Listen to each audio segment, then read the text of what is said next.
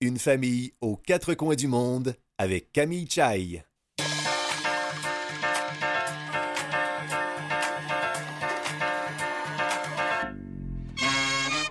Bonjour tout le monde, ici Camille Chai, j'espère que vous allez bien.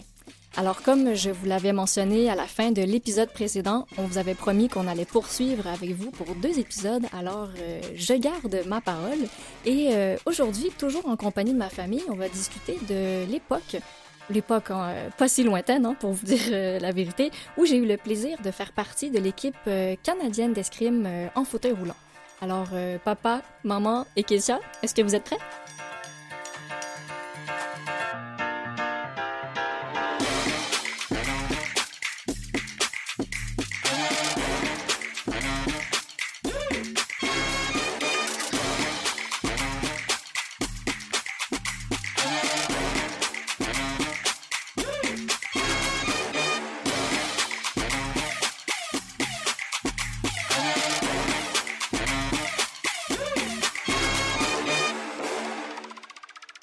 Évidemment, je dis papa, maman, papa qui s'appelle Alain Chai, maman qui est Julie Langlois, Ketia Chai qui est ma kéké, ma petite sœur.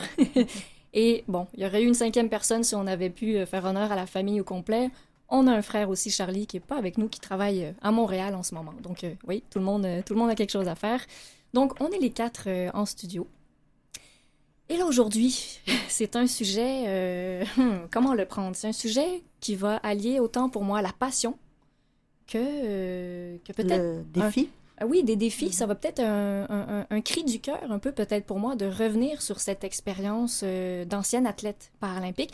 Mais je suis contente de vous avoir avec moi en studio parce que vous allez, en fait, vous m'avez suivi tout au long de mon, euh, mon parcours d'athlète.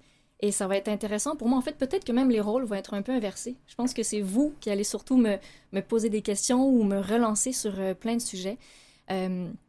Donc, ben, pour faire une mise euh, en contexte, il y a quelques années, j'ai commencé en quelle année à faire de l'escrime? Euh, 2000, euh, peut-être 2016 à peu près. Mm-hmm. Et euh, ben, pour ceux qui ne savent pas, l'escrime, c'est un sport de combat, c'est le fameux sport où on utilise des épées, des sabres, des fleurets, où on est habillé tout en blanc avec le fameux masque sur le visage. et donc, c'est un sport qui m'a... en fait, qui m'a vraiment rendue curieuse. En fait, je, vais partir du début. il y a un homme qui m'a approché il y a plusieurs années quand j'étais jeune. Donc, on a grandi euh, à Laval. Mm-hmm. Et j'étais, je pense que je me promenais dans, notre quartier avec mon, oui, avec mon vélo adapté à l'époque. Oui, c'était ça, oui. Et il y a un homme qui m'approche et qui me dit, euh, il dit, hé toi, il dit, là, je te vois sur ton vélo, tu as l'air sportive. Il dit, ça fait longtemps que je, que je te cherche. je me dis, mais qui c'est celui-là? Mm-hmm. Et il me dit, en fait, il dit, je suis un maître d'armes. Euh, j'enseigne donc l'escrime mhm. et dit je veux enseigner ou apprendre euh, à une personne handicapée de faire de l'escrime, donc pour dans l'espoir de se rendre aux Jeux paralympiques. Donc, tu correspondais à... Je recherchais comme malformation, en fait, hein, c'est ça? oui, oui, on, hein? peut dire pour une fois qu'une malformation remplit un, un critère bien précis. Mais oui, et il s'appelait? Il s'appelait Henri Sassine. Euh, donc, je le salue d'ailleurs. Hein, euh, s'il tombe sur cette émission, ça me ferait bien plaisir. C'est grâce à lui que tout a commencé pour moi. Donc, j'ai toujours aimé le sport. Vous en êtes témoin. C'est même mhm. vous, mes chers parents, qui m'avez toujours encouragé euh, à toujours foncer et à tout essayer, malgré le bras et la jambe qui me manquaient. C'était pas difficile. Tu as toujours été très dynamique, fonceuse, mais bon. Mhm.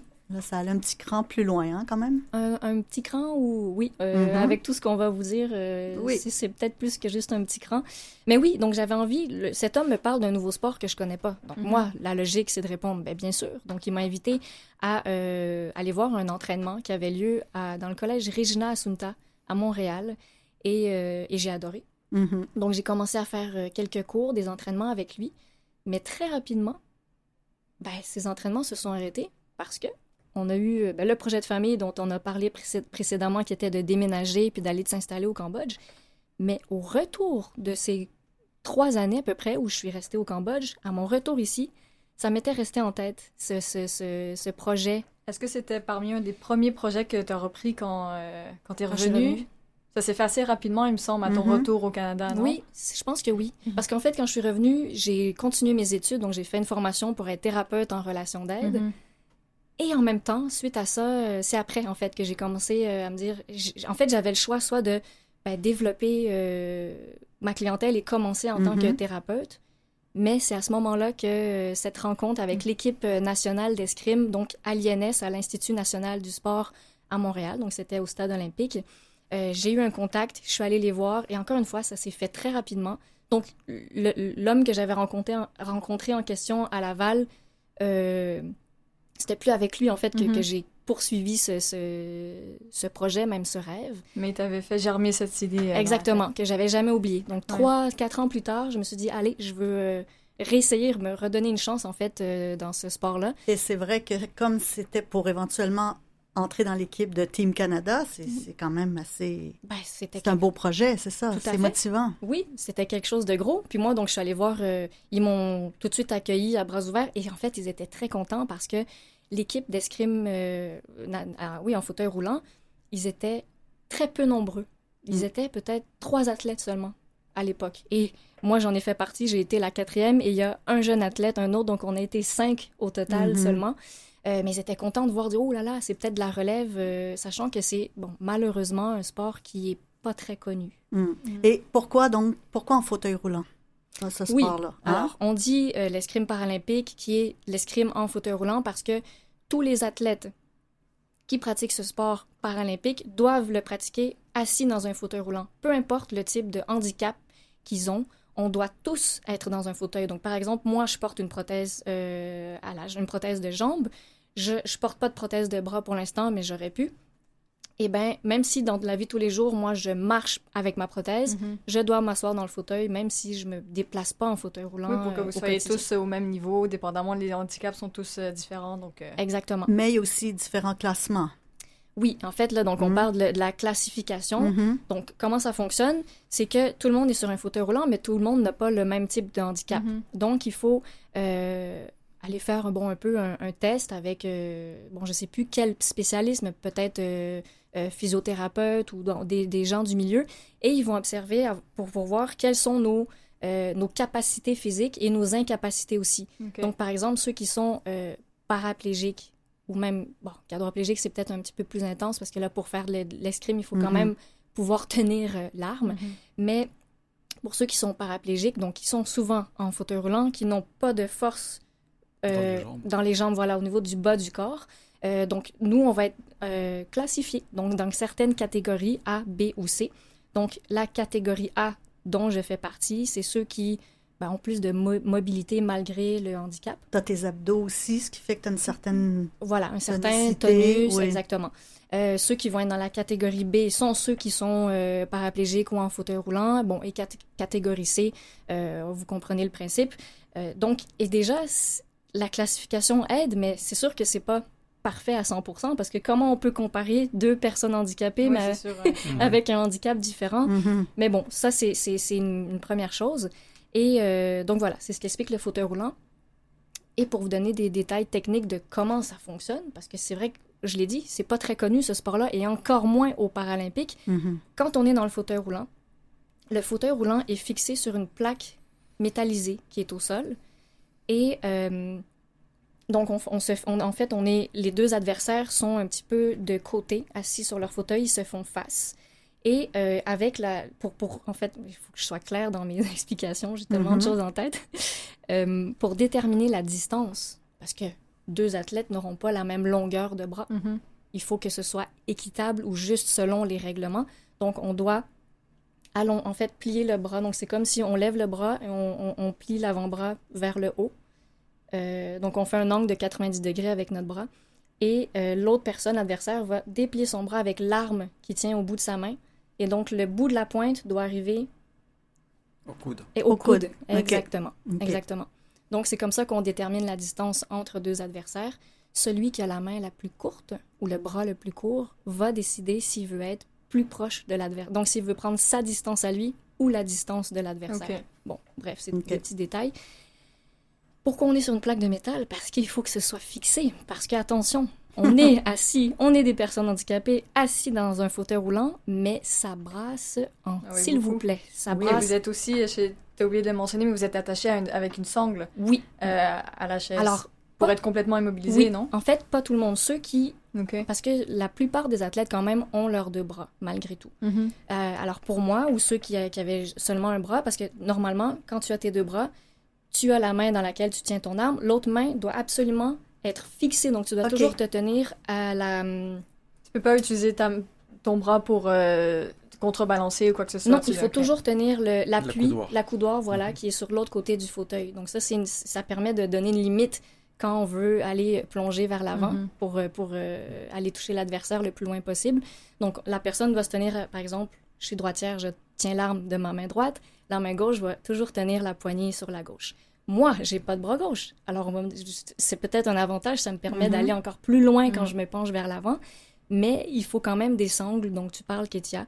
Ouais. Donc, c'est euh, d'ailleurs un de mes collègues d'en- d'entraînement, Mathieu Hébert, qui m'a lui-même cousu et con- qui a conçu ces, ces- ces sangles. Et ça m'est arrivé en compétition de tellement vouloir euh, aller à l'attaque vers l'avant, les sangles en velcro mon, mon porte-nu et donc je suis euh, j'ai basculé je suis Ah, tombée de mon ah fauteuil oui donc c'est des choses qui arrivent donc euh, c'est un sport qui est quand même euh, très intense Mhm.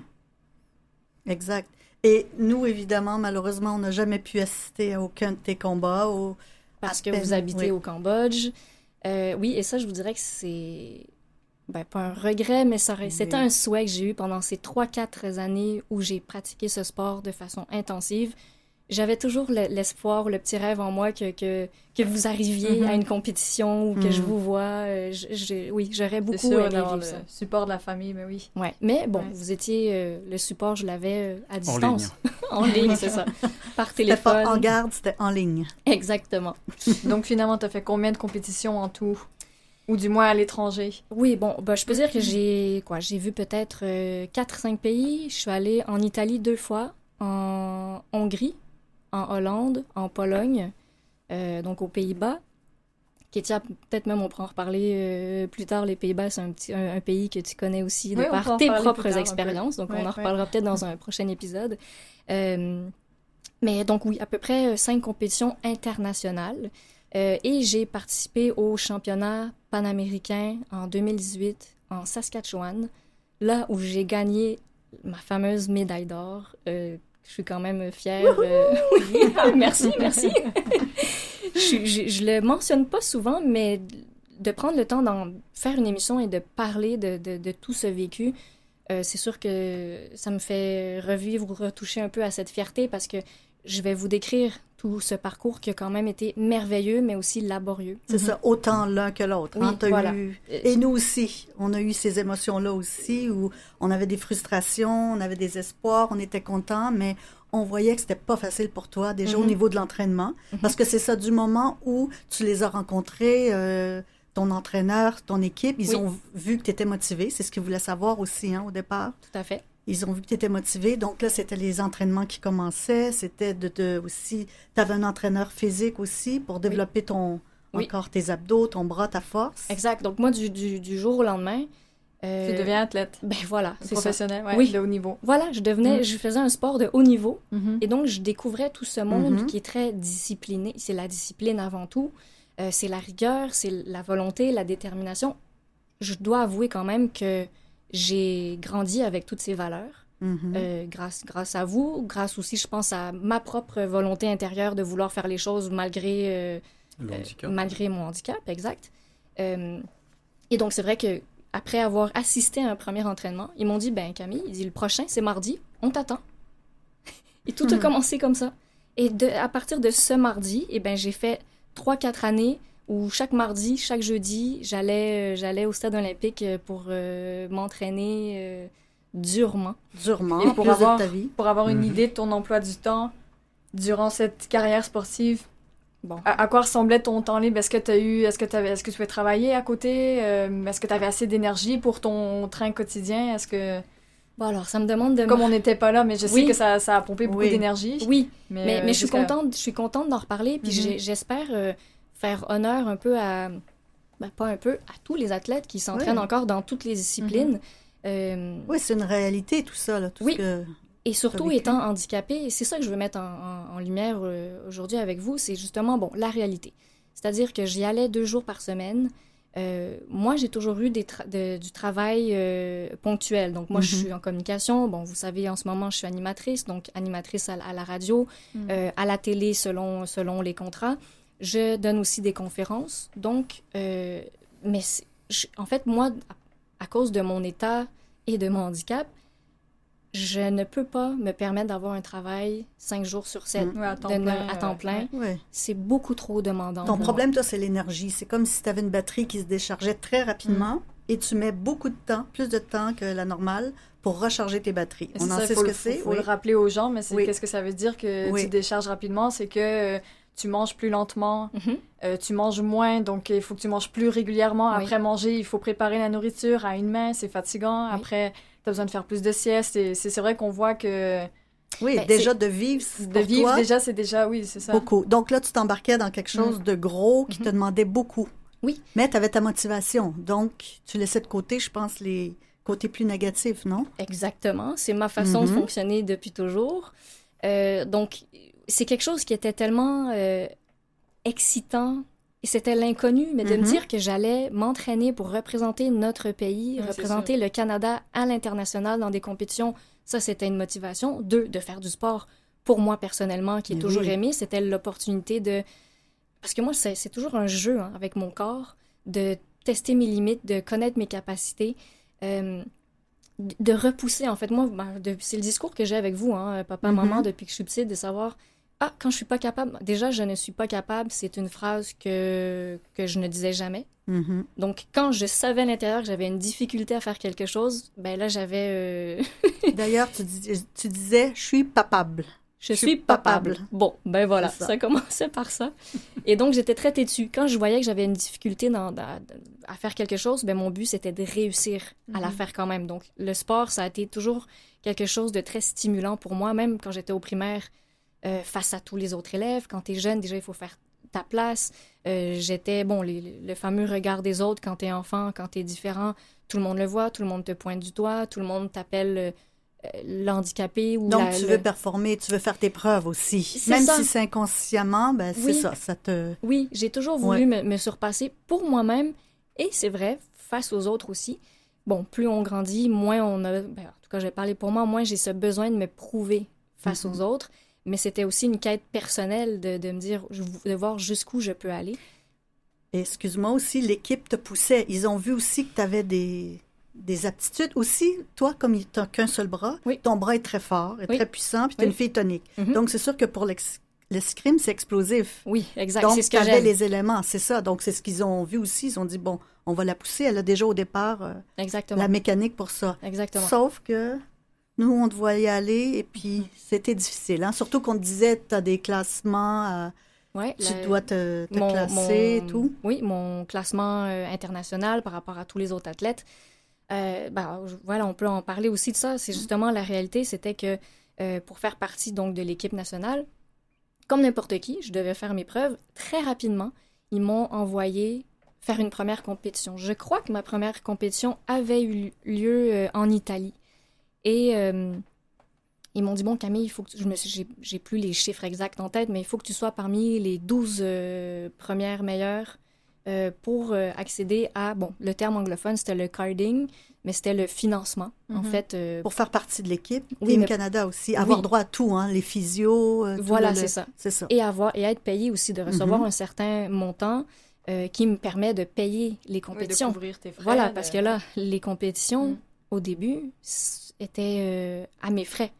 Et euh, je le dis à mes frais, mais à nos frais, parce qu'évidemment, les parents, vous m'avez aidé euh, de votre poche aussi. Bien sûr. bon, fait que ça a été. Donc, billets d'avion, équipement. Oui.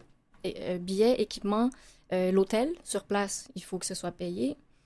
tous les déplacements pour se rendre à l'aéroport, que j'y aille avec ma propre voiture ou en taxi, tout ça, c'est moi qui dois le payer.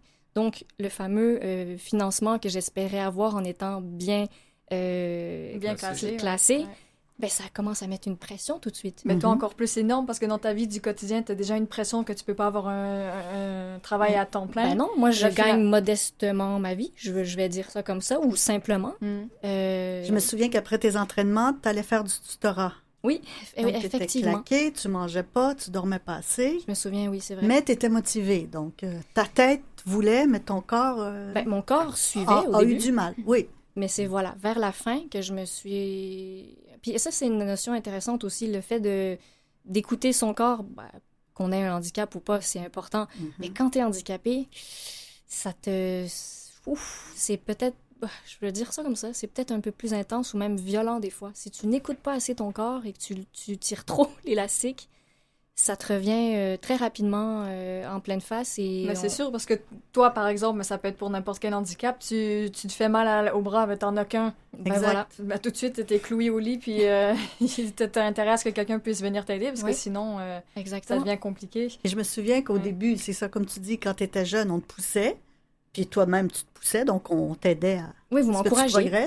Et là, depuis quelques années, on disait, nous, on est devenu un peu contre ce sport parce qu'on te voyait aller, puis on s'est dit non.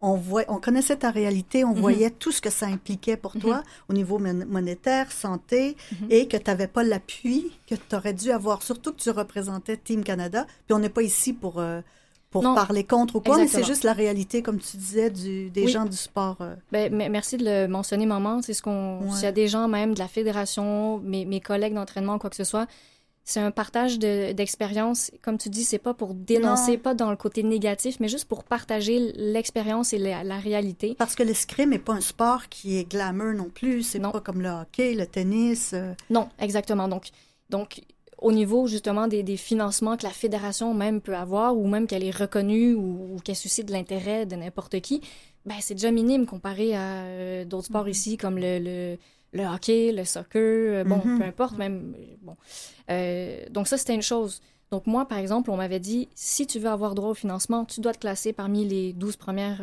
meilleures athlètes à l'international. Et entre-temps, quand j'ai fait cette première compétition en Italie, les règlements ont changé.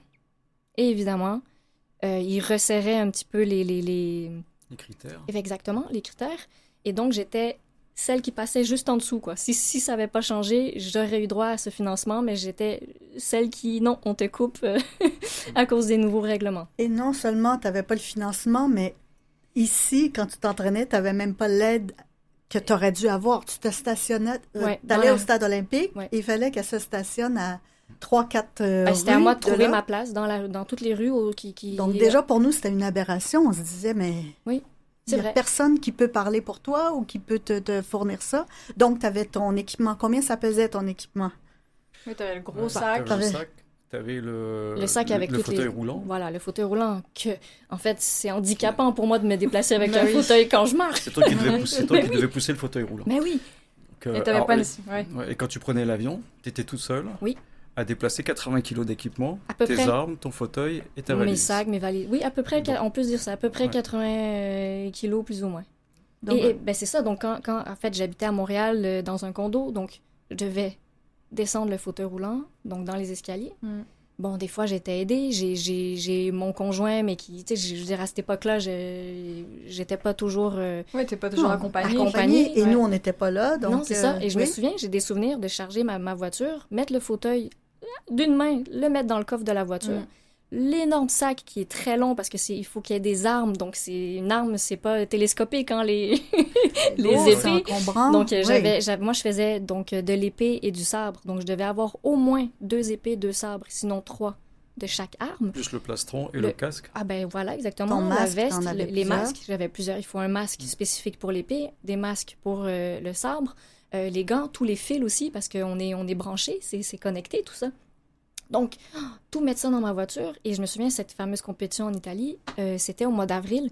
Et c'était une année où euh, on a eu une tempête d'hiver très tardive à la fin du mois d'avril où... Euh, tout bloqué, ah, les routes, hein? tout était paralysé. Oui, oui, donc... Des gens dormaient dans leur voiture pendant des heures, hein, je me souviens de ça. Oui, parce que tous les vols avaient été annulés à cause de la tempête. Exactement. Et je me souviens, excuse-moi, au loin, moi, j'entendais la radio euh, j'écoutais la radio à distance pour voir un peu où tu étais par rapport à quand tu partais, si tu allais manquer ton vol. Ben, quand je suis arrivée à l'aéroport, là, il était temps que j'arrive dans le stationnement parce que je ne voyais plus rien dans mon pare-brise, mais vraiment. Et tu pouvais pas me faire marche arrière puis retourner ah, à la non, maison, non, hein, ça? Non, non. Donc, je me suis stationnée, j'ai pris la navette. Quel... Des gens euh, m'ont aidé à mettre tout mon fauteuil et mes sacs dans la navette. J'arrive à l'aéroport, J'apprends évidemment que les vols sont annulés. J'ai attendu 12 heures. Donc, j'ai passé 12 heures dans l'aéroport. Ça devenait, c'est devenu le chaos dans l'aéroport mm-hmm. parce qu'évidemment, tout le monde qui manquait, euh, tous les gens qui ont manqué leur vol, ben, ça se plaignait. Euh, on a dû chacun se faire des, des, lits de fortune. Donc, tout le monde, quand on a compris qu'on devait passer la nuit là, tout le monde, euh, les gens se sont jetés sur les bancs les chaises, les fauteuils confortables. donc, il n'y en a pas beaucoup. Les grands paniers, là, les trucs pour oui, mettre les, les bacs en plastique les dans lesquels on met nos, nos, nos effets personnels. Ben, moi, c'est comme ça que je me suis fait mon lit de fortune. J'ai mis euh, quatre ou six bacs en plastique euh, collés les uns sur les autres à l'envers. Euh, je me suis couchée là-dessus. J'avais mon matériel d'escrime et donc à l'épée en fauteuil roulant, on doit porter une jupette, une jupe qui est en métallisée. Donc moi j'ai pris ça, la, grande jupe, pour, pour me couvrir. Et ça a été une expérience incroyable. Mais je vous mhm. dis, c'était un peu, c'était le chaos. Là. Et tu étais toute seule? J'étais Ton équipe était où pendant ce temps-là, toi? Ben, en fait, c'est ça. C'est parce que souvent, on se rendait chacun de notre côté. Donc, des fois. question de budget, c'est ça aussi? Oui, oui, exactement. Une question de, de disponibilité. Euh, il y en a un, par exemple, qui allait euh, quelques journées avant parce qu'il pouvait se le permettre avec sa famille ou pour se remettre plus rapidement du décalage horaire pour être mhm. plus. C'est quand même aberrant parce que tu es handicapé. Donc, c'est évident que tu étais une athlète, donc tu dois tu dois euh, économiser ton énergie. Finalement, ben toi, le combat démarre bien avant le combat, le combat sur le fauteuil. Moi, voilà. Mon combat là, commençait bien mhm. avant le, le, combat d'escrime, c'est le cas de le dire. Les gens étaient étonnés d'ailleurs. Tu étais aux couleurs de Team Canada et il n'y avait personne. Tu poussais toute seule ben, ton chariot avec ton matériel? Comment, comment ça se fait que c'est moi, je te connais même pas, qui t'aide à, traîner tes choses pour t'aider à, monter dans l'avion? Ben, moi, je me posais pas de questions. Je me disais, ben, parce que je suis toute seule, les autres arrivent demain, après-demain, ou ils sont déjà là. Donc, euh, euh, c'est comme ça que ça se passait. Donc, c'était. Euh, c'était sportif. Donc, en Italie, qu'est-ce qui s'est passé pour le, truc dont tu l'avais raté, je pense? Ben, oui, voilà. effectivement, j'ai manqué ma compétition en Italie. Là, comme je vous ai dit, tout ce que ça coûte en termes d'argent, mais d'investissement, d'entraînement et de... Il y a le classement, là. Je me dis, oh, il faut que, faut que je monte dans le classement mondial pour obtenir le financement par la suite. Là, j'ai manqué mes compétitions, mes combats d'épée. Donc, aucune chance de monter dans le classement. L'argent était dépensé. J'ai mon billet d'avion, ma chambre d'hôtel, donc je me suis rendue jusque là-bas quand même. Euh, et euh, donc, la fédération d'escrime italienne euh, ont été très gentils. Ils sont allés m'acheter parce que quand je suis arrivée, en plus, oui, bon, mon, ma valise était perdue. Retardée? Oui, retardée aussi. Et mon fauteuil roulant, exactement, pour la compétition. Donc, ils m'ont acheté des vêtements, euh, des, sous-vêtements pour, euh, pour euh, que je survive jusqu'au lendemain. puis tiens, je, vous garde en haleine. On va passer à la pause, puis je vous garde la suite pour, pour le retour.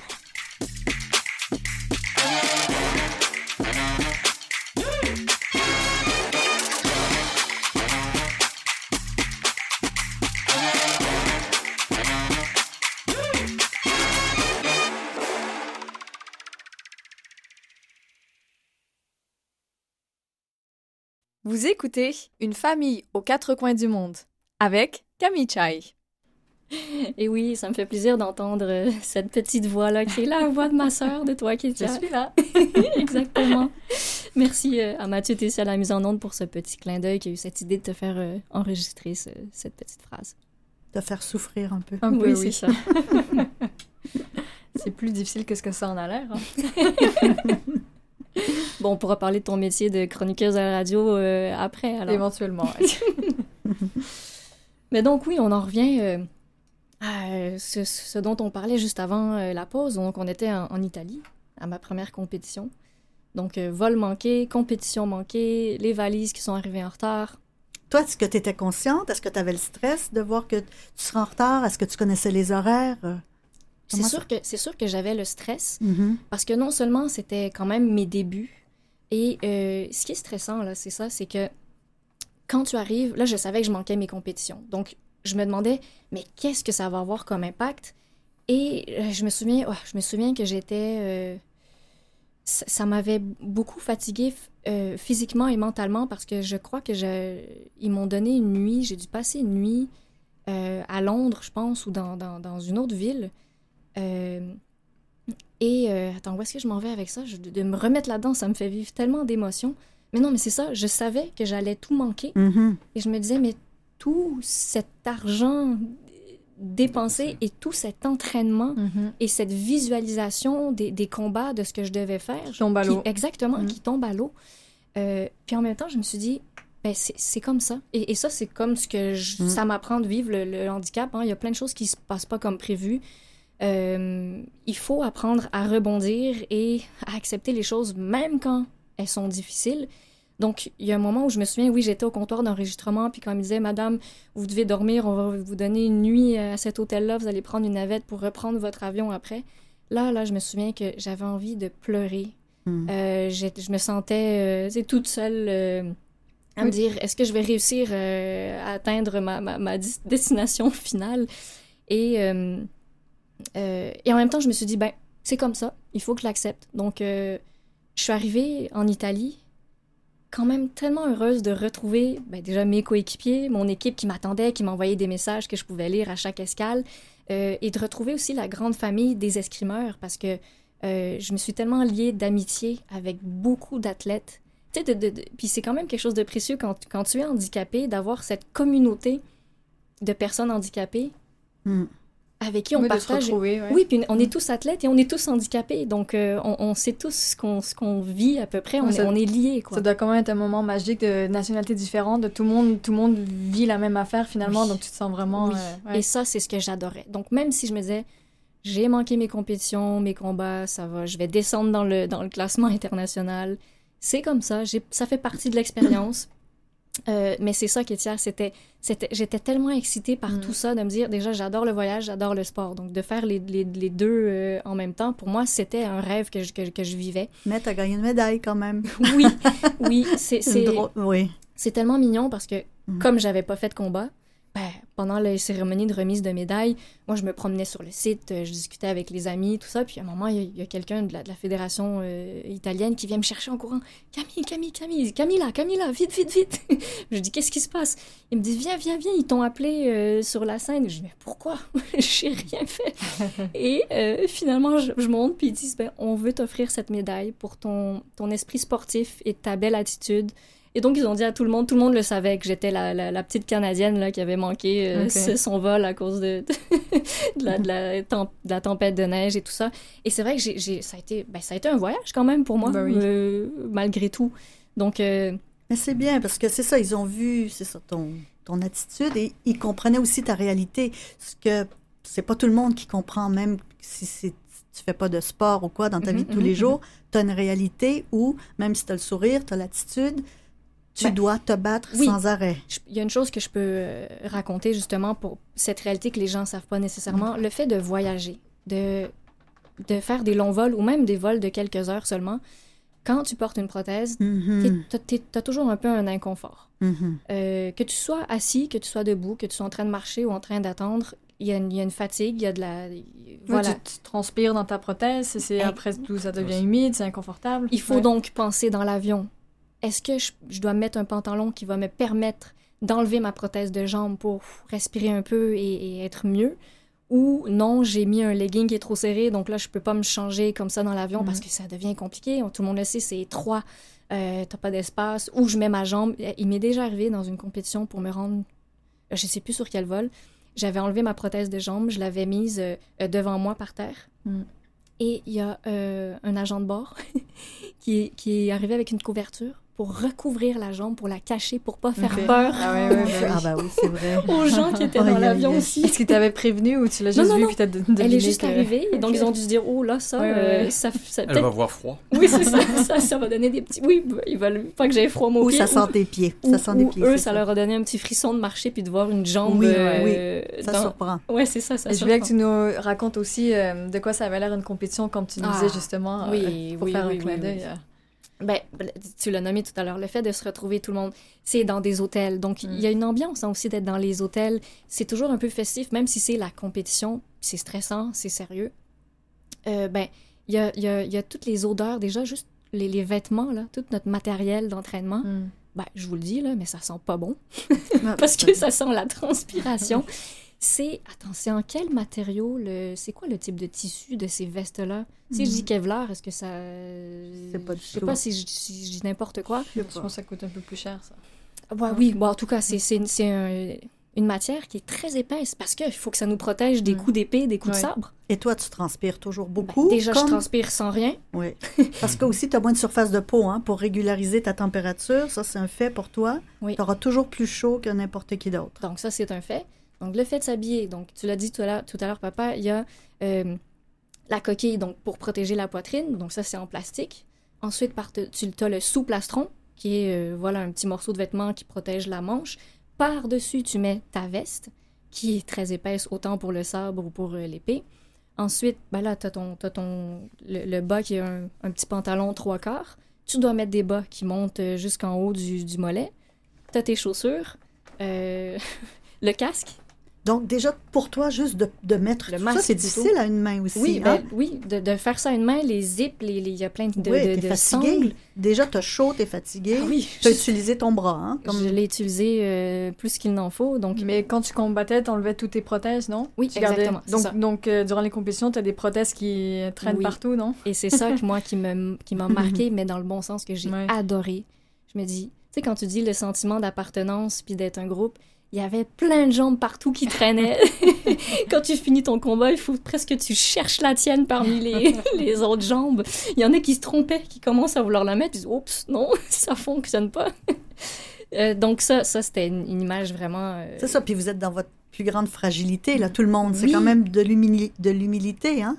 Oui, parce que ma façon d'expliquer, pour moi, la, la façon dont je le voyais, c'est que je me dis, on, on enlève nos prothèses, donc tout, tout ce qui nous aide à fonctionner au quotidien, euh, tous ces artifices-là, on les enlève pour, euh, pour mettre à nu notre handicap, pour mettre à nu notre malformation. Mm-hmm. Euh, dans une prothèse, il y en a qui ont un moignon, il y en a qui ont un doigt, deux doigts, bon, peu importe. Moi, mon petit pied, dans ma prothèse de jambe, j'ai un petit pied avec seulement quatre orteils. Donc, quand j'enlève ma prothèse, ben, les gens voient mon petit pied, ce qu'ils ne voient pas normalement quand je porte ma prothèse. Donc, ça demande cette humilité comme tu dis, maman, mm-hmm. d'accepter d'être vu dans notre plus simple expression, un état de, ben, de vulnérabilité. C'est un, ça reste un mm-hmm. handicap. Et tu dois aller te battre. Mais voilà, mais on fait ça pour se battre. Donc mais c'est quand même beau. Mais oui, c'est quand même beau parce que vous repoussez vos limites, vos limites dans votre état le plus euh, vulnérable et, à l'essence aussi. Euh, puis, puis, de se dire que oui, on, on, fait ça pour se transformer en guerrier, mm. pour aller partir au combat puis donner euh, notre, notre 110 et, et même moi, j'ai été une athlète, mais même moi, au début d'avoir assisté aux autres combats, c'est tellement impressionnant. On pense que c'est des athlètes handicapés, qu'est-ce qu'on est peut-être moins fort ou quoi que ce soit, mais détrompez-vous. Mm-hmm. La puissance, l'explosion, euh, on est, il y a une force, il y a une force. Malgré le handicap, on a une force. Et c'est ça, moi, qui m'a motivé à vouloir faire du sport euh, de haut niveau. Je me souviens quand je suis allée au stade, quand tu faisais tes entraînements, c'était déjà de voir les autres athlètes des autres disciplines, hein, parce que tu avais des coureurs, tu avais n'importe quel euh, mhm. type de sport. C'était beau de voir ça, ces athlètes-là. Mhm. La détermination, la force. Euh. Oui, puis pour moi, de, justement, quand j'allais revoir tous les athlètes qui venaient de tous les pays à travers le monde, j'aimerais tellement, moi, j'aurais aimé pouvoir aller visiter tel, tel athlète. Euh, euh, en Grèce, en Italie, euh, en Argentine, partout en Espagne pour voir dans quelles conditions est-ce que mm-hmm. eux s'entraînent. Mm-hmm. C'est tous très différents. Il y en a qui s'entraînent, ils viennent des pays chauds, il y en avait qui venaient de la Thaïlande, euh, de l'Inde. Comment eux ils s'entraînent? À quoi ça ressemble? Et comme tu disais aussi l'équipe italienne qui était très nombreuse aussi. Oui. Hein? Entre les, combats, qu'est-ce qui se passait? Il y avait le. non, mais c'est que c'est cet esprit sportif et de groupe comme tu dis, ils étaient nombreux. Puis, ben, je, il faut le dire, les Italiens, quand ils font quelque chose, quand ils sont fiers d'eux, tout le monde l'entend. Mhm. ils font du bruit. Mais j'aime parce que ça mettait de l'ambiance, ça mettait de la vie. Euh, ça donnait envie de, de, se dépasser encore plus. Et donc, quand il y a un qui fait un combat puis qui, qui gagne un combat, et tu as toute l'équipe qui est mhm. assise à côté de nous, wow, qui se lève, qui crie, ça, ça donne des frissons, ça, ça te transporte. Et en fait, pour Team Canada, vous étiez. Euh, est-ce qu'il manquait des comment on appelle des. Est-ce qu'il manquait d'athlètes? Ben oui. Est-ce que c'était quoi leur idéal, le nombre? Qu'est-ce qui explique que Comme je l'ai dit, avait pas assez ben, de. C'est parce que le sport n'est pas connu. Il faut mhm. les trouver, les athlètes. Il faut trouver une personne handicapée qui a envie de faire du sport de compétition. Cette réalité-là que je vous raconte depuis tout à l'heure, de avant l'entraînement euh, en escrime, il faut faire un entraînement au gym avec euh, voilà un autre entraîneur. Euh, tu as une journée de repos, mais il faut que tu fasses attention à ce que tu mhm. manges. Ton travail, ben, moi, moi, je pouvais pas me permettre. Donc, il y en a qui disent, ben non, je... puis, ça coûte cher, comme on l'a dit, l'équipement aussi d'escrime. Mm-hmm. Donc, il faut que, avoir ces moyens, là. Il faut pouvoir se le permettre. Et comparé aux autres pays, est-ce que la, la, taille des équipes... Qui est-ce que il y, a... il y avait certaines équipes qui avaient, qui avaient très peu d'athlètes, comme, comme nous au Canada, qu'on était 3-4. Mais il y en a qui, avaient, qui étaient 6, 7, 8, ou même un peu plus. Est-ce qu'ils allaient chercher plus de médailles, eux? oui, oui, oui, ils, étaient hein? forts aussi. Même les mm-hmm. Français étaient, beaucoup plus nombreux que nous. Ben, il faut dire que l'escrime, euh, c'est un sport qui, qui, a vu le jour en France, si je ne me trompe pas. Je sais que... Euh, euh, bon, en tout cas, dans d'autres pays aussi, mais les, Français sont, sont, très, très forts aussi. c'est plus populaire en plus, France. Exactement, plus populaire. Euh, donc, nous, on était quand même une petite équipe et, ça me faisait rêver de les voir aussi plus nombreux, mais en même temps, je me sentais faire partie de cette famille, donc je le vivais aussi à travers tout ça. Mais euh, je veux faire une parenthèse. Je veux euh, prendre le temps quand même de, encore aujourd'hui, hein, ça fait plusieurs années donc que je fais plus d'escrime, mais je veux remercier encore une fois mes coéquipiers, mon mes entraîneurs, parce qu'ils m'ont tellement aidé dans mon parcours. Tout le monde, là, chacun, m'ont tous donné quelque chose. Euh, ils m'ont aidé financièrement, ils m'ont aidé avec le matériel, ils m'ont aidé à transporter mon matériel aussi dans les compétitions. Euh, donc ça, ça n'avait pas de prix pour moi. Ce qui est beau dans le sport, ça, hein? Ben, voilà. la solidarité. Oui, les valeurs qu'on partageait, là, c'était quand même, euh, c'était unique, oui. Et donc, quand tu as fait ta dernière... Quand est-ce que tu as su que tu voulais arrêter, mm-hmm. finalement, le sport? Est-ce que c'était clair ou est-ce que... Hmm, ben ça, c'est Bon, je dis ça, mais nous, on t'encourageait à. Oui, vous, vous. En fait, c'est. Ben, en fait. Euh, non, tu poses la question, mais tu, tu fais partie de la réponse parce que euh, c'est vous, en fait, qui. Puis on le dit à distance, hein, une famille aux quatre coins du mm-hmm. monde. Moi, je faisais mes compétitions ici, euh, dans d'autres pays. Vous, vous étiez au Cambodge, mais on s'appelait, vous me suiviez dans tout ce que mm-hmm. je faisais. Et je pense que dans ce que je vous racontais, vous voyez que je commençais à m'épuiser un peu, à être plus mm. fatiguée. Mm-hmm. Je vais le nommer aussi, il y avait un peu une frustration qui commençait à s'installer de par le manque d'aide financière, d'aide euh, matérielle. De, de tu le disais tout à l'heure, maman, j'avais la motivation, ça me faisait oublier tout le reste. Mais, après 3-4 ans... Oui, parce que tu visais les Paralympiques aussi, tu voulais aller à Tokyo et tout ça. Oui, c'est ce que je voulais, me rendre aux Jeux paralympiques de Tokyo. Mais nous, on voyait que c'était de payer trop cher. Et tu hein? t'étais arrêté vraiment juste euh, pas, pas, longtemps avant les Jeux de Tokyo, non, oui. il me semble? Ou, vraiment au dernier moment, tu avais décidé de. Oui, pas si longtemps avant les Jeux de Tokyo. Euh, même d'en reparler aujourd'hui, ça me fait un petit peu mal au cœur quand même. T'aurais aimé continuer. J'aurais aimé continuer. Je vous le dis, ça me donne des, des, des frissons. Euh, ça n'a pas été facile de prendre cette décision d'arrêter. Vous m'avez ouvert les yeux, vous m'avez aidé mm-hmm. à, à, voir plus clair là-dedans. Parce que oui, c'est beau de foncer, de se surpasser, de donner tout ce qu'on a, mais à un moment donné, quand tu écoutes vraiment ton corps et que tu vois les signes, ben, c'est là où j'ai dû m'arrêter et prendre cette décision pour moi. Et euh, j'ai. Ben, puis une chose qui, qui, tu n'as pas besoin de réfléchir longtemps, le, manque de, soutien financier ben aussi euh, a fait que mon étude dit bon, il faut s'arrêter. Vous m'avez aidé. Moi, à la base, j'ai horreur de demander de mhm. l'argent. Oui, il fallait que tu fasses des, des, des levées de fonds. Ou, Oh, c'est ça. J'avais pas le temps ni l'énergie pour faire ça. En plus, c'est ça. Tu n'as pas l'énergie, mais tu dois te battre pour aller chercher des sous en plus. Ouais. Ce donc, que tu avais commencé à faire, mais c'était pas possible. C'était trop laborieux. Et euh, tout ça, on le répète, à côté de mon quotidien déjà de personnes handicapées. Oui. Euh, donc. Ouais, tu avais été obligé de réduire ton temps de travail. Ben oui. Donc, pour t'entraîner plus. Donc gagner moins d'argent. Gagner moins d'argent, donc automatiquement, ça te mettait en difficulté. Oui, ça, je, me, je, je vais le dire, là. Ma carte de crédit ah était euh, dans le négatif. Et je me souviens qu'à un moment, j'allais à Montréal pour un rendez-vous. Je pouvais même plus payer mon parcomètre avec ma carte de crédit. Et là, je me suis dit, ouh là là. ça commence à. C'était un petit peu une, euh, une alarme. Et tu avais presque même le sentiment d'imposteur, en hein, genre, euh, je veux pas me plaindre, je veux pas euh, faire celle qui, qui est au-dessus de tout ça. Donc, non, et, et, et j'avais pas envie d'abandonner. Mm-hmm. Parce que Mais oui, j'aime pas abandonner. J'ai toujours, vous m'avez toujours appris à aller jusqu'au bout et ne pas abandonner. Et ton équipe qui voulait t'avoir aussi, ils continuaient de pousser parce qu'ils voyaient qu'il y avait ben moi, je voulais du potentiel. Ben, c'était ma famille, je voulais pas ne plus faire partie de Team Canada non plus. C'était devenu ma vie pendant les dernières mm-hmm. années. Mm-hmm. Donc, c'est difficile de quitter ça après quelques années puis que tu fais partie du, euh, du groupe. Puis ben, tu, ben, tu le sais un peu, toi aussi, tu t'as fait du soccer euh, bon, quand tu étais plus petite, mais quand même à un niveau euh, compétitif. Tu as dû quitter toute ton équipe quand on a déménagé au Cambodge. C'est la famille, c'est... Ben, il y a un deuil à faire. Ben oui, oui, tout à fait. Et je vous dis, j'ai de la difficulté à respirer parce que ça. vient tellement me chercher me, émotionnellement. Euh, mais oui, je me suis rendu compte, et c'est les gens aussi, justement, on l'a dit tout à l'heure, quand ils me croisaient à l'aéroport ou dans la rue, qui disaient Mais où est ton équipe? Comment ça se fait que tu n'as personne pour t'aider à traîner tes deux sacs, ton fauteuil et tout ça Et là, je me suis dit oh, Ok, c'est peut-être que. Il y a un truc qui marche pas. Voilà, il faut que je fasse des choix. Et euh, j'étais fatiguée, hein, j'étais réellement épuisée. Oui. Et donc, c'est un petit peu avant.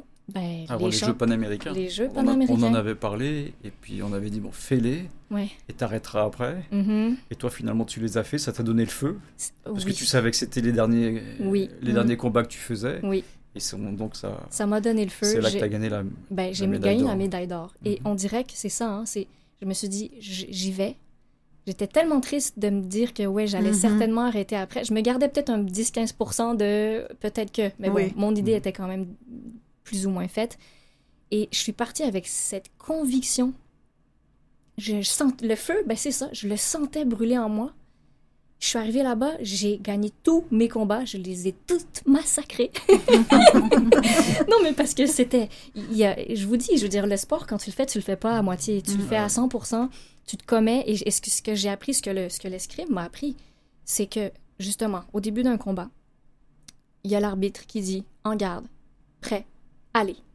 Et cette fameuse phrase-là, elle te reste tellement en tête parce que pendant que l'arbitre dit ça, toi, pendant ce temps-là, il faut que tu saches qu'est-ce que tu vas faire, qu'est-ce, quel va être ton prochain coup? Est-ce que tu vas aller euh, à l'offensive, à la défensive?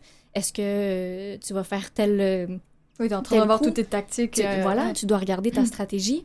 Et quand tu entends l'arbitre dire allez, ben, l'idée que tu as en tête, voilà, tu gardes ton idée et tu, tu, tu, te commets, tu y vas à 100% avec. Donc, si je me dis, oh, allez, j'attaque, je, je, plonge vers l'avant et je l'attaque euh, à la poitrine ou en dessous de la main ou sur le masque, ben, tu le fais. Parce que si ton idée n'est pas claire au moment où l'arbitre dit aller, mais que ton arbitre, lui, dans sa tête, son, son attaque, son action, elle est, une fraction de seconde, hein? Exactement, c'est une question de fraction de mm-hmm. seconde. Et donc, ça m'apprend dans la vie tous les jours, quand tu fais face à une situation, ben, c'est à moi de me demander qu'est-ce que je fais? Euh, si je parle de façon imagée, est-ce que j'avance? Est-ce que je recule? Est-ce que si je dois reculer, c'est parce que j'ai pas eu le temps de réfléchir à mon action, j'ai besoin de, de, gagner un peu de temps. Donc, mm-hmm. je, me, je, je, je, me repousse vers, vers l'arrière pour euh, essayer d'esquiver peut-être l'attaque euh, de l'autre. Ben, c'est un peu ça aussi, la vie. C'est et, c'est un peu comme euh, l'escrime, pour le décrire très simplement, c'est Pierre Mainville qui, qui a été aussi mon mentor pendant toutes ces années. Mais j'ai envie de dire que tous mes, mes coéquipiers ont été des mentors, mm-hmm. chacun à leur façon pour moi. Ben, il me disait, c'est très simple, l'escrime, c'est comme un jeu de roche-papier-ciseaux. Mm-hmm. C'est ça, hein? Tu mm-hmm. dois choisir l'action, tu as, tant d'actions que tu peux faire, tu choisis, et quand c'est parti, tu l'as fait. Ça fonctionne ou ça fonctionne pas.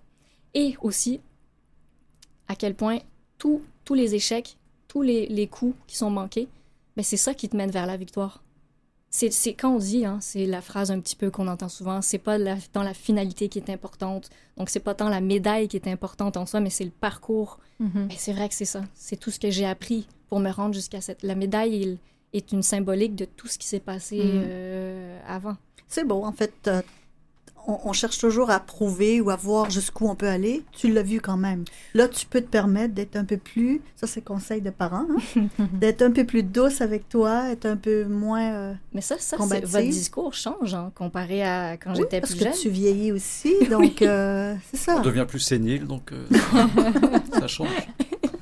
Même, je me souviens, après donc ça, tu voulais faire un autre sport. Oui, ben... En disant peut-être le badminton, c'est plus léger, j'ai moins de matériel à porter. J'aurais aimé, j'aurais aimé faire euh, du tir au pistolet, j'aurais aimé tout ce qui est précision, j'aime bien un peu tout ça. Tu te souviens quand on t'a approché pour faire euh, le rallye euh, des gazelles automobiles? Là, tu y pensais, je me disais, non, non, non, elle s'embarquera pas là-dedans. Encore plus dangereux. Mais oh là là. moi, je veux revenir à l'escrime. Quand tu as annoncé que tu allais arrêter, mm-hmm. quelle a été la réaction euh, de l'équipe? Euh, ben, est-ce qu'il est le voyait venir? Est-ce que... Je sais pas s'ils le voyaient venir, mais c'est sûr que ça a été un coup dur parce qu'eux m'ont toujours encouragé. Ils, m'avaient prévu, ils m'ont dit Camille, il y a des fois où tu vas vouloir abandonner, mhm. mais il mhm. faut pas que tu abandonnes. Et cette phrase-là m'est restée très longtemps. C'est pour ça que ça a été difficile pour moi. Pour toi, tu... Mais après, je me disais non, mais c'est ma vie, c'est ma réalité. Oui. la réalité n'est pas la, mienne, la même que la mienne. Euh, et quand tu dis, maman, de vouloir un peu ralentir euh, la mhm. cadence aujourd'hui. Beaucoup. Oui, d'accord, le, le message est passé. Ben, c'est que j'ai envie de j'ai d'autres projets aussi. J'ai envie de fonder ma famille. Ça fait quelques années que j'essaie d'avoir un enfant. Euh, le corps, c'est le corps qui va devoir travailler, faire tout ça. Donc, il faut que je laisse la place et le repos à, ça aussi. Euh, et toi, ton handicap aussi, c'est quand même gérer ton énergie. C'est tout ça. Il y a d'autres personnes euh, avec qui tu étais, tes coéquipiers. C'était genre une jambe un peu plus courte que l'autre. Donc, pour eux, peut-être c'est moins difficile de vivre ou de fonctionner par rapport à toi qui ben, pour moi, voilà. Ma réalité à moi, c'est ça reste, même si je fais plus d'escrime, je peux vous le dire, ma vie reste un, combat. C'est quand même un combat tous les jours. Je le dis avec le sourire. Attention, je le dis avec le sourire parce que c'est la dernière attitude avec laquelle je veux regarder la chose, voir la chose. Mais il y a des moments où c'est pas facile. Mm. Euh, et ça, je vois que ça se commence à se retourner contre moi maintenant parce que de trop montrer que je suis, euh, ben, je le suis, je le suis quand même positive, mm-hmm. heureuse, joyeuse mais j'ai beaucoup de difficultés aussi que les gens ne savent pas. Mm-hmm. Donc, il faut que maintenant je laisse plus la place à ça, que je fasse plus honneur à ma réalité euh, dans, tout, dans toutes ces... En fait, il faut que tu te respectes parce que souvent, tu es sollicité pour faire plein de trucs, surtout que tu travailles à ton compte quand même un peu, tu as des contrats. Donc, tu dois choisir ce qui est ben, le mieux pour toi. Ça. Moi, je peux parler pour toi parce que c'est toujours difficile de parler euh, soi-même et on a toujours avoir tendance à vouloir être modeste. Mais moi, j'ai été euh, témoin puis c'est ça, si t'es trop positive et que t'es trop toujours forte, euh, après les gens autour de toi commencent à te dire Camille, pourquoi tu commences à te plaindre? Pourquoi tu fatigues? Pourquoi tu veux prendre euh, du temps pour toi? Oh, T'en demandes un peu trop. Donc, euh, ouais, c'est sûr que. C'est vrai. Ben, c'est dur pour moi de. Parce que c'est comme si ça tombe dans la plainte et je, mm. ne veux pas me plaindre. Mais, Mais faut... si, une personne handicapée est handicapée. Oui, c'est pas de se plaindre, c'est de parler de ta réalité, de te respecter aussi. Mais vous savez, oui, puis ça me fait penser à moi, c'est ce que je dois faire envers moi-même. Mais ce qui est incroyable aussi, c'est la gentillesse de mhm. tous les gens que j'ai rencontrés pendant mon, ma carrière d'athlète paralympique. Tous les inconnus qui ont croisé mon chemin, qui, euh, je peux le dire ça comme ça, qui ont mis leur pierre à l'édifice ou qui ont mis leur mhm. petit... Euh, voilà, ils ont leur petite touche dans, dans cette magnifique expérience que j'ai vécue. C'est toute l'aide que j'ai reçue de ces inconnus des gens qui, euh, pendant la, la, tempête de neige, euh, j'avais des, des, des, coupons pour... Euh, la compagnie me dédommageait pour aller m'acheter à manger, mais c'était que pour de la, du fast-food. Donc, à un moment, je veux m'acheter une salade ou quelque chose de plus santé, puis il me dit « Non, madame, c'est pas ici. » Ça, c'était à l'aéroport. C'était à l'aéroport, oui, à l'aéroport. Mm-hmm. Ben, il y a un, homme qui a dit « Madame, la facture, c'est pour moi. Madame, je vous l'offre. Je me suis fait offrir des repas. » Euh, j'étais, je me souviens, je pense que j'étais en, Allemagne, on, devait, on courait pour prendre le, métro. Il y a des inconnus, donc, qui me voient euh, pousser le, fauteuil et traîner le sac ben, du mieux que je pouvais. Ils m'ont dit, viens, monte sur ton sac, je mets ton sac sur ton fauteuil. Je te, ils couraient avec nous, ils nous poussaient. je me retournais, je leur disais, merci, merci. Je, je dis, j'en ai des frissons. Les gens qui nous faisaient... Les militaires en Italie. Les militaires en Italie. Euh, je m'étais tellement liée d'amitié avec eux que quand on quittait le lieu de compétition pour retourner à, à l'hôtel, ben, il y avait des grands autobus où tous les athlètes allaient dedans. Ben, moi, je montais dans, le, dans la, la, la vanne des militaires. Donc, j'étais dans leur camion avec eux. On les entend se parler en italien, mettre de la musique, euh, rigoler, tout ça. Ben, c'est intense. Hein. ça ben, oui, vivre des choses. Euh, ça me fait vivre des choses. Là, j'ai des frissons. Ça me... J'ai adoré. Donc, comme j'ai dit en début d'émission, merci encore à toutes ces personnes. Ah, puis juste un, un dernier... Euh, aussi, j'arrivais à l'aéroport. Les gens me voyaient habillée en Team Canada. Euh, la compagnie aérienne, un homme tellement gentil qui m'a euh, permis d'aller dans le salon VIP où il y avait un buffet où j'ai bien mangé alors que j'étais pas VIP. Euh, la, compagnie aérienne, il me donnait pendant le vol des souhaits, des cartes de souhaits avec des pierres ah, précieuses pour me souhaiter bonne chance pour ma compétition. Bon, enfin, je dois m'arrêter là. Mais merci encore une fois à tout le monde, tous ceux que j'ai croisés sur mon chemin pendant cette expérience. Merci à tous mes coéquipiers d'entraînement, mes entraîneurs, tout ça que j'oublie. tout le monde est dans mon cœur, donc merci infiniment. Et c'est déjà tout. J'en reparlerai encore euh, plus. On a deux minutes où on peut peut-être prendre le temps de respirer. Je sais pas si vous avez quelque chose que vous voulez rajouter de, de souvenirs en tant que... Ben, vous m'avez suivi quand même dans cette expérience-là. Mais moi, je, en fait, c'est une grande fierté de ce que tu as accompli. Mais bon, ça ne nous étonnait pas quand même, tout ce parcours-là, parce que toi, il n'y a rien d'impossible avec toi. Mm-hmm, mm-hmm. Mais aussi de prendre conscience de, c'est ça, plus mature, plus, de te respecter plus. Et avec cette expérience, est-ce qu'éventuellement plus tard, tu aimerais te rapprocher du sport? Hmm. Est-ce que c'est une avenue? Euh? Ça reste là quand même, c'est sûr. Je, je, vais rester une fière ambassadrice du sport, de montrer aux gens. Je veux quand même que les gens. C'est ça aussi, c'était ça mon but. Hein, c'était de, montrer, que tout est possible. Ouais, on peut être handicapé, il me manque un brin de jambe, mais regarde, je, représente notre pays euh, dans l'équipe nationale euh, d'escrime. J'ai voyagé, je me suis battue. On pourrait dire avec cette expérience que tu as vraiment repoussé tes limites. Ah ouais, ça, je pense qu'on peut au moins se dire ça, oui. Félicitations. Bon, merci mon papa. merci infiniment. Et ben, puis merci hein, à vous de m'avoir euh, encouragé et suivi pendant toute cette expérience. Merci d'avoir été avec moi aujourd'hui. Merci à Mathieu Tessier qui est à la mise euh, en onde. On l'entend pas, mais il est là. On est content de l'avoir avec nous. Merci à vous, chers auditeurs, de nous avoir suivis dans ces grandes péripéties. Euh, j'espère que ça va vous donner l'envie de vous dépasser, peut-être vous aussi, d'essayer peut-être un sport, ne serait-ce que de marcher euh, quelques minutes par jour, juste commencer par ça. On s'ordonne des nouvelles au prochain épisode. au revoir tout le monde.